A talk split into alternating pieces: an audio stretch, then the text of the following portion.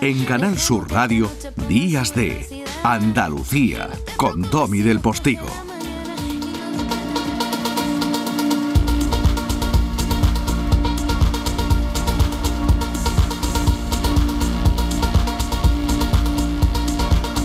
Como no hay dos como mi compañero Jesús Figorra, que eh, esta semana le hacía una entrevista al consejero eh, Jesús Aguirre, al consejero de salud de la Junta de Andalucía, que eh, ha trascendido y muchísimo. Muchas son las cosas que habló con el consejero. Yo hacía alguna alusión, ustedes me han ido mandando en algún momento algún comentario al respecto. Eh, a esa comida eh, que lleva ya unos 96 positivos, creo que era a día de ayer, en redacción de informativo, a esa comida multitudinaria que tuvieron personal eh, sanitario del Hospital Regional de Málaga. Consejero, sabemos lo que nos han contado. Por cierto, lo que nos han contado los delegados sindicales del Hospital Regional de Málaga, Carlos Saya. ¿Qué ha pasado ahí? Un brote. Si te voy a decir que de los 86 no hay ningún ingreso hospitalario, están todos en su domicilio, seguidos por atención primaria y que no hay ningún problema, el servicio sigue funcionando igual, el gerente... en el servicio han tenido bajas, ¿no? Hombre, claro que han tenido bajas, le pero... Le han hecho un roto bueno. No, no ha, no, ha afectado al funcionamiento porque se han cubierto perfectamente las bajas que hemos tenido como consecuencia de, de COVID positivo y sigue funcionando bien sin ningún problema la UCI del hospital regional. Pero este brote, estamos hablando mucho porque ha sido eh, sanitario, pero este brote de estos tenemos muchísimos y no hay que estigmatizar. No, no, no, si nadie ha hablado, pero era un caso distinto, era distinto, el hospital. sí, pero tampoco ha tenido una repercusión clínica, no son los brotes de antes, donde eh, de los 86 tenemos 10 ingresados y 4, es decir, la evolución es, es diferente, son 86 sin clínica florida, sin ningún criterio de, de ingreso y con un control a, a los dos o tres días y el alta su siguiente. Una, una celebración así, que estaban en su derecho, no rompieron ninguna norma, ninguna no se saltaron ninguna, pero una celebración de 170 y tantas personas, que era poco menos que una boda, hay bodas que tienen no era un poco, eh, no tenía, no conllevaba un cierto riesgo. Por supuesto, responsabilidad y prudencia es lo que pedimos continuamente. El riesgo lleva todo. Mientras mayor el volumen, mientras mayor, si hay encima eh, previo unos aperitivos y luego hay baile, aumenta también el riesgo. Las bodas aumenta el riesgo. Todo tiene un aumento de riesgo. Tuvieron una, una celebración de servicio, igual que han tenido otras. Por responsabilidad, gran parte de, de las celebraciones subsiguientes que venían ahora para estas fiestas eh, se han suspendido voluntariamente. Pero usted sabía, no, pero usted mandó una comunicación desde su consejería el día 3 a todos los Yo mandé una comunicación diciendo, pidiendo responsabilidad, prudencia y que fueran comedidos a la hora de las celebraciones, ya que somos personas muy esencial y como tú has dicho, pues un, un volumen grande de positivos nos provoca un roto dentro de sí. lo que luego, que luego ese banquete no era ejemplar. Ese comunicado que usted mandó el día 3, desde luego ha paralizado y, y lo que ha pasado en Málaga. Pero de todas formas, el comunicado que mandamos nosotros fue eh, pidiendo a todos los gerentes y a los diferentes servicios que tuvieran prudencia, que fuéramos un poco ejemplo a la sociedad del, del buen hacer en estas fiestas. Y hablando de bodas, eh, también en esa entrevista interesantísima de mi compañero Jesús Figorra, el consejero de salud, el señor Jesús Aguirre, de Jesús a Jesús. También nos enteramos de un dato humano que a mí me pareció relevante en esa manera campechana de ser del consejero, yo creo que tuvo mucha fuerza, ¿no? Ha cumplido 40 años casado con su señora. Bueno, pues hablando de bodas, enhorabuena y un abrazo. Una de las preocupaciones eh, sanitarias que tiene ahora mismo la sociedad andaluza junto a prácticamente la, bueno, pues la ciudadanía del resto de España y de Europa y del mundo es la variante Omicron de la que tanto se ha hablado pero no demasiado se ha dicho. Al respecto, el consejero dijo esto. Que no se espera con esta variante que tengamos una, una explosión de sí. afectados, sobre todo de ingresos, que es lo que más nos preocupa, los ingresos hospitalarios, eh, no se espera y no, es yo... como consecuencia de la vacunación, sí. no te duda. Yo tengo dos hijos, uno tiene 11 años, nació en 2010, el otro es más chiquito, cumplirá tres el próximo mes de enero. Bueno, me lo trajeron los reyes, sí. Bueno, pues eh, ese que nació en 2010, a partir de este lunes, se puede apuntar ya para su vacunación? Se va a articular los centros de salud, tardes, sábados y domingos, las unidades móviles, las que tenemos unidades móviles de vacunación, también en zonas determinadas se van a poner también como centro de vacunación por, por clase, incluso en las zonas rurales, los propios colegios podemos utilizarlo cuando creamos que sea necesario también como punto de vacunación.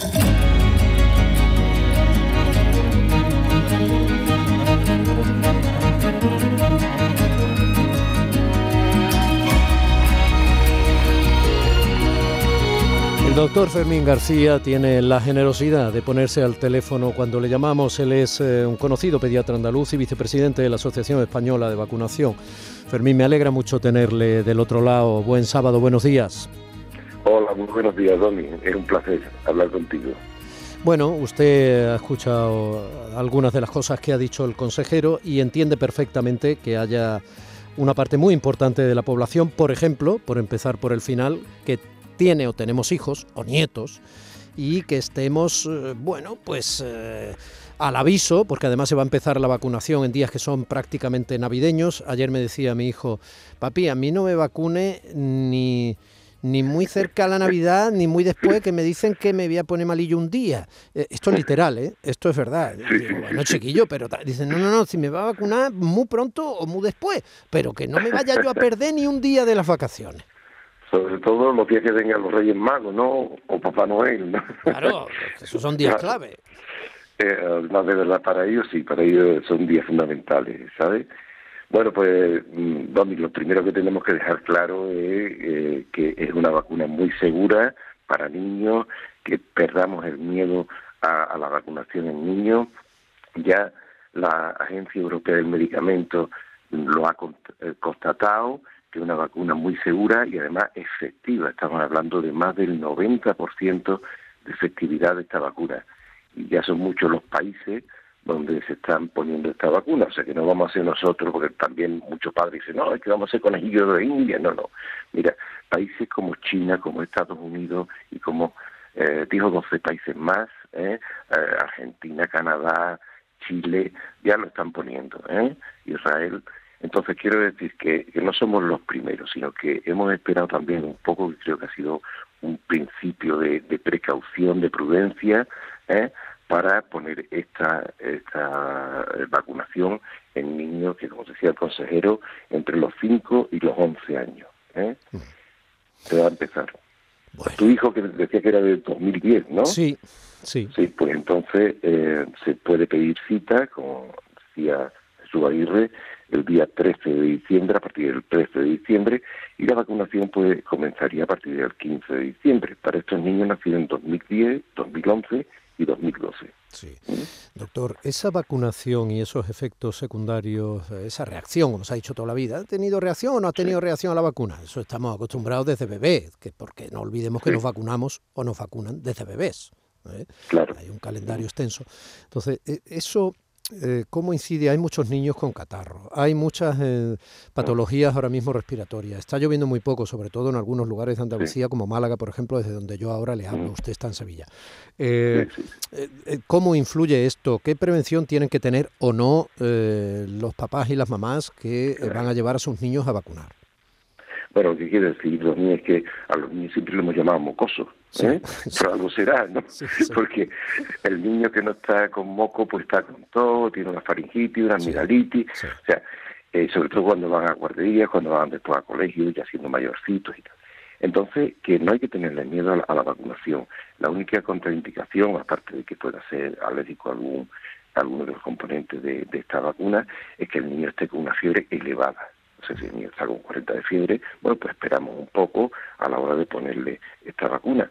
Más que nada para que, ese eh, organismo se recupere. Pero por lo demás, porque tenga un poco de moco, esté tosiendo un poquito, no es eh, ningún impedimento para ponerle esta vacuna.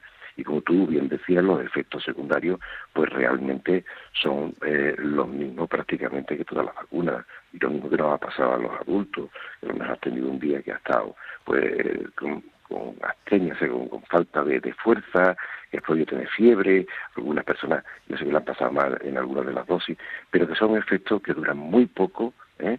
y son rarísimos los efectos secundarios mm, graves, por decirlo así, que además suelen remitir posteriormente. ¿eh? O sea que, por supuesto, vamos a, quitarnos el miedo, los que somos padres o abuelos, de, vacunar a nuestros hijos, sino que vamos a, seguir teniéndole miedo al COVID, porque, y lo dice también la Agencia Europea del Medicamento, que no solamente ya es por proteger a las personas mayores, que ahora estos días, domingo, vamos a estar con los abuelos, con los nietos, con los tíos, con los, personas de distintas edades, que incluso algunos tendrán su eh, patología grave, sino que también protege a los niños de los casos severos, eh, asociados sobre todo a la COVID de larga duración, ¿eh?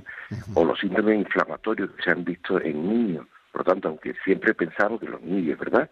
Los niños eh, están resistiendo muy bien lo que es la infección por COVID, perdona, pero no siempre, no siempre es así, ¿eh? que se han dado estos casos y por supuesto esta vacunación va a hacer que no se produzcan esos casos o que se produzcan en menor cuantía. Sí.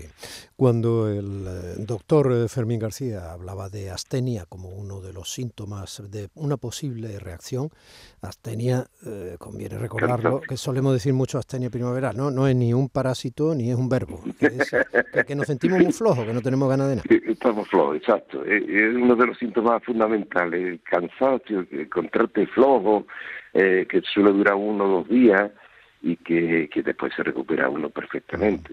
No tiene nada que ver con, con pasar la enfermedad muchísimo. A ver si podemos explicar bien las cosas, doctor, sobre todo yo, no lo digo por usted que las explica meridianamente claras, pero yo quiero hacer mucho hincapié en ello porque eh, hay relativa confusión, yo lo noto, yo no tengo un valor demoscópico de una gigantesca empresa de análisis sociológico, ¿no? pero yo lo noto por las personas que me escriben o que me hablan o que etcétera.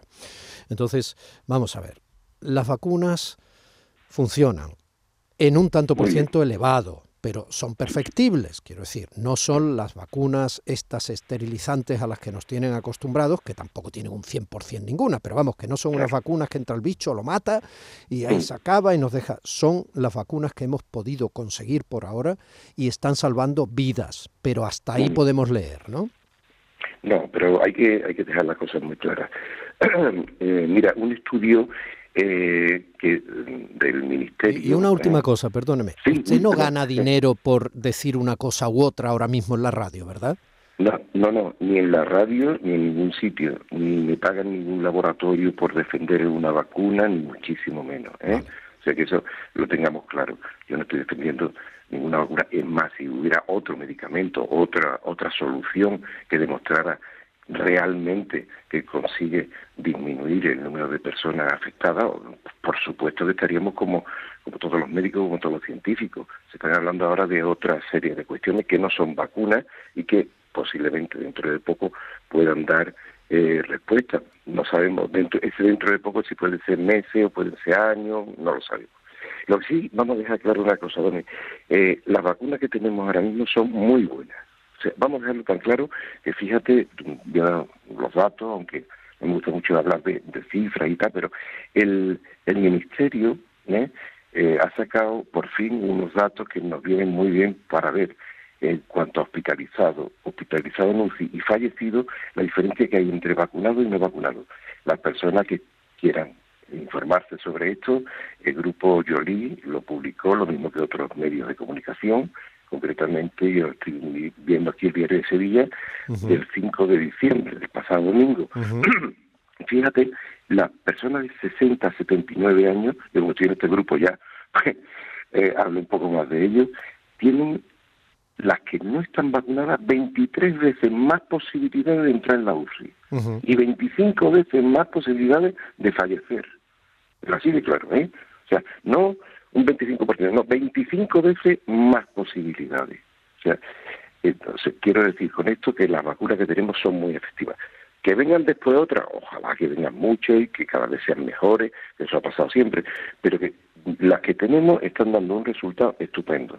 Y lo que se publicó ayer mismo en, en, el Reino Unido, si fue ayer antes de ayer, en el Reino Unido es que la tercera dosis que se está poniendo ya, se está poniendo a, a personas eh, con mayores, personas inmunocomprometidas, o sea, que, que tienen el déficit de, de defensa y también a los sanitarios están consiguiendo prácticamente que no se den casos y sobre todo que no se den casos graves. Mm. O sea, porque ya no estamos luchando porque no se den casos, sino que no entre nadie en la UCI, por supuesto que nadie fallezca. Mm. Eso es lo que se está logrando con esa tercera dosis, según nos están diciendo ya en el Reino Unido. También se da otra paradoja matemática que conviene explicar. Por ejemplo, en lugares como Andalucía hay una tasa de vacunación muy alta. Eh, eso quiere decir que las personas que puedan entrar en el hospital, que por ahora sigamos rezando, eh, son bajas, eh, quiere decir que es mm, relativamente lógico que sean personas vacunadas porque eh, van quedando cada vez menos personas sin vacunar, ¿no? No, pero eh, ya como te decía del, Ministerio todavía hay muchas personas que han sido reticentes a la vacunación, mm. que ahora se están empezando a poner la primera dosis, ¿no? casi dos años después del comienzo. Entonces hay que animar a esas personas, porque esas personas son las que por desgracia, están ocupando la UCI, por desgracia, están falleciendo, más que las vacunadas. Como muy bien decías antes, Domi, eh, no hay ningún medicamento que yo conozca, ninguno, que, que garantice al 100% de que no va a estar eh, va a estar eh, prevenido frente a, a, la enfermedad, que no la vas a tener, por supuesto, ninguno. Pero nos estamos moviendo en porcentaje cada vez más bajo de personas que puedan afectarse. Por lo tanto, animo desde aquí a, que se sigan vacunando. Sería bonito que los niños pudieran estar en el colegio sin mascarilla, ¿no? Hombre, eso sería ideal. Vamos a ver si ya cuando se dé la, la situación de, la epidemia esta que estamos viviendo ya lo permita, pues no solamente los niños, también nosotros, los adultos, ojalá dentro de poco volvamos a recuperar esa, esa normalidad, que podamos estar todos juntos y en sitios cerrados, y, pero no es la situación. Mm. O sea, hay que, como decía el, consejero, hay que ver la situación que tenemos. Ahora las aglomeraciones, las bodas, las celebraciones de Navidad, todo esto, tenemos que hacerlo con muchísimo cuidado. Yo sabía que un oyente me iba a decir de, nuevo esto. ¿Por qué hay gente vacunada que está ingresada? Bueno, pues sí, hay que decir que como decíamos antes, la, efectividad no es del 100%, están hablando de una efectividad fabulosa, efectividad del 90-95%. Eso es eh, estupendo para cualquier medicamento y sobre todo para cualquier vacuna.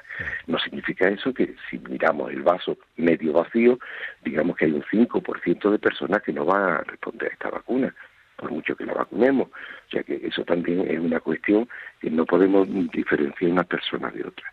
Pero como te decía en el estudio este, al que hacía referencia antes, los ingresados en UCI son poquísimos, los fallecidos muy pocos en comparación con los no vacunados. Nadie puede garantizarte mm, seguro de que si está vacunado con dos dosis o con tres dosis, no lo vayas a padecer. Pero que tienen menos papeletas, sí. Ahora que estamos cerca del sorteo de, de Navidad, ¿eh? no, no, es lo mismo tener una papeleta que tener... Bien traído, doctor, bien traído. Bien traído, divertida y seriamente traído. Doctor, creo que la última vez que hablamos yo le pregunté qué es un niño para, para usted, creo, recuerdo, no estoy seguro porque son preguntas que me gusta hacer. Y si ahora le pregunto para terminar, volveremos a hablar, si Dios quiere. Y si ahora le pregunto, ¿qué es un médico de niños, como usted lo es tantos años? Hombre, pues no sé, yo eh, y creo que muchos de mis compañeros que somos pediatras, eh, lo que más nos gustaba es el, potencial del niño, ¿no? Eh, el que un niño reacciona en general magníficamente a los tratamientos, eh, que el niño eh, tiene, además, en nuestro, en nuestro futuro, Domi, son los que los que van a llevar adelante, lo, que nosotros estamos ahora cosechando un poquito, son ellos los que lo van a recoger, ¿no? Y, y tenerlo sano, lo más sano posible, y prestarle toda nuestra atención. Yo creo que eso a mí por lo menos mm, me llena de ilusión y, me da ganas de, seguir para adelante. Eh, yo ahora eh, voy, a cumplir, voy a cumplir los 65 años y he pedido mi, reingreso. Quiero estar un poco más en, contacto con, con los niños. Muy bien. Bueno, no soy padre contestado.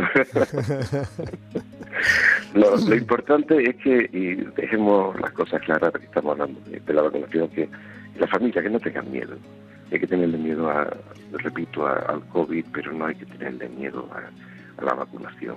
Eh, las vacunas han demostrado siempre que han sido el mejor medio para prevenir las enfermedades y eso es lo que tenemos que tener en cuenta. Y con el COVID nos va a pasar lo mismo. Doctor Fermín García, pediatra, vicepresidente de la Asociación Española de Vacunación, ya casi un amigo. Un abrazo muy grande y estamos en diciembre. Eh, felices fiestas junto a los suyos. Vale, igualmente, y a, toda tu audiencia. Gracias. Días de Andalucía con Domi del Postigo, Canal Sur Radio.